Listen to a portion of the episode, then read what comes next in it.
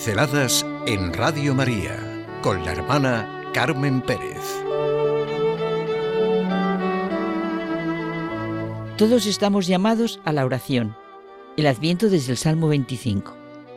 Todos estamos llamados a la oración es nuestra campaña de Radio María, porque tierra no conocida, esa es nuestra interioridad. Qué experiencia tan rica, tan concreta, tan honda, tan necesaria nos transmite Benedicto XVI a partir del Salmo 25, de un versículo que nos hace sentir todo el Salmo y nuestra propia vida. Hacia ti, Señor, levanto mi alma. Dios mío, en ti confío. Necesito repetirlo como nos pasa cantidad de veces. Hacia ti, Señor, levanto mi alma. Dios mío, en ti confío.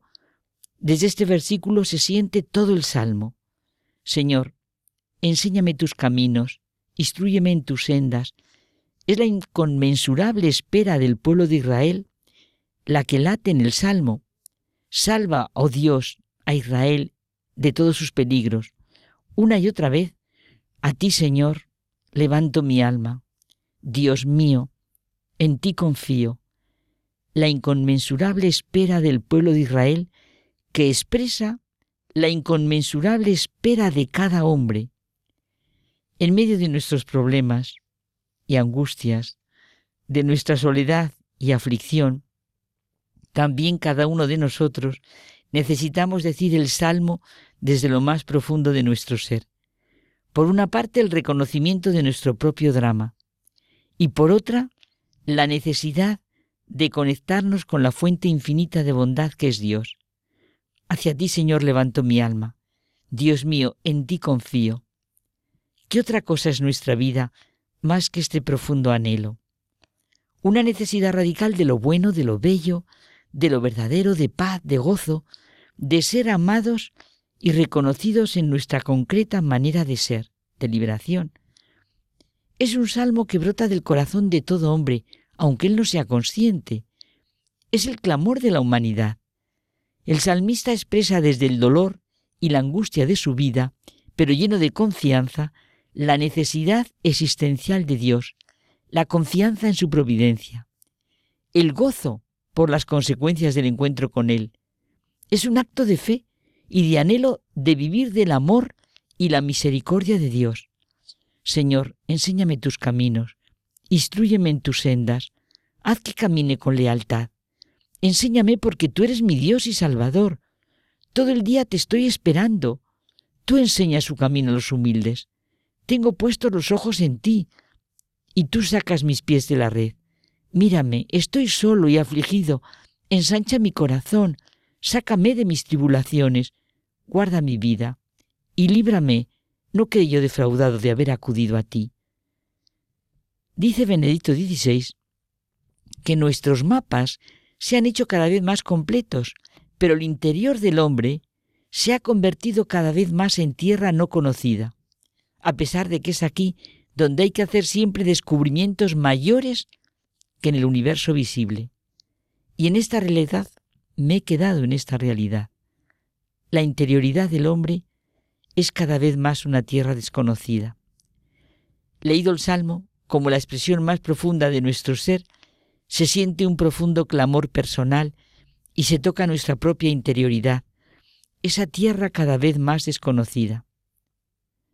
Dice Benedicto XVI que el sentimiento dramático que subyace en el primer versículo del Salmo, Hacia ti, Señor, levanto mi alma, Dios mío, en ti confío, se le hizo consciente de manera renovada al leer el relato que de su propia conversión a la Iglesia Católica hace Julian Green. En su juventud estaba atrapado por los placeres de la carne. No tenía ninguna convicción religiosa que pudiera servirle de ayuda. Y sin embargo, cuando entraba en una iglesia, impulsado por el anhelo que él no se admitía a sí mismo, le parecía verse súbitamente liberado. No hubo milagro alguno, no hubo milagro alguno, no sé qué he dicho, perdón. No hubo milagro alguno, dice el mismo Julian Green, pero sí desde la lejanía el sentimiento de una presencia. Esa presencia era algo cálido y prometedor para él, pero no entraba en sus cálculos la idea de que para salvarse tuviese que pertenecer a la Iglesia. Quería la presencia de eso nuevo que experimentaba. Inició una búsqueda, primero en la religiosidad india, pero no la encontró. Siguió en este camino de búsqueda en la Biblia. Incluso comenzó a aprender hebreo, dirigido por un rabino. Un día el rabino le dijo, El próximo jueves no vendré, pues es feriado. ¿Feriado? Preguntó Green sorprendido. Es la fiesta de la ascensión.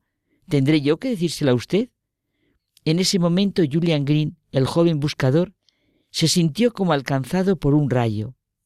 Yo era Israel, a quien Dios clamaba suplicante que regresara a él.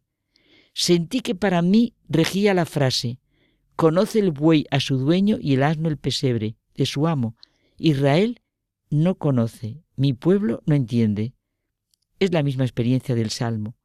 Hacia ti, Señor, levanto mi alma. Dios mío, en ti confío.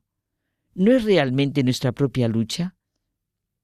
Es la obviedad del tráfago de la vida moderna, que por un lado nos parece la forma imprescindible de nuestra libertad, pero que al mismo tiempo sentimos como esclavitud, y de la que lo mejor sería que nos librara un milagro.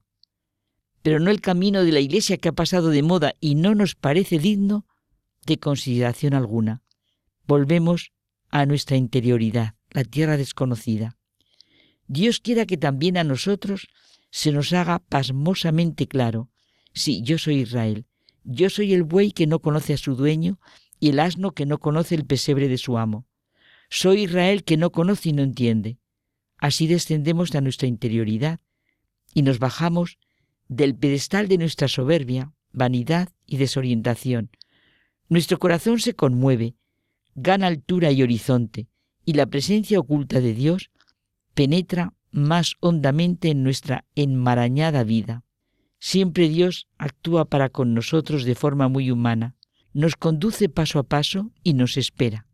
Hacia ti, Señor, levanto mi alma. Dios mío, confío en ti.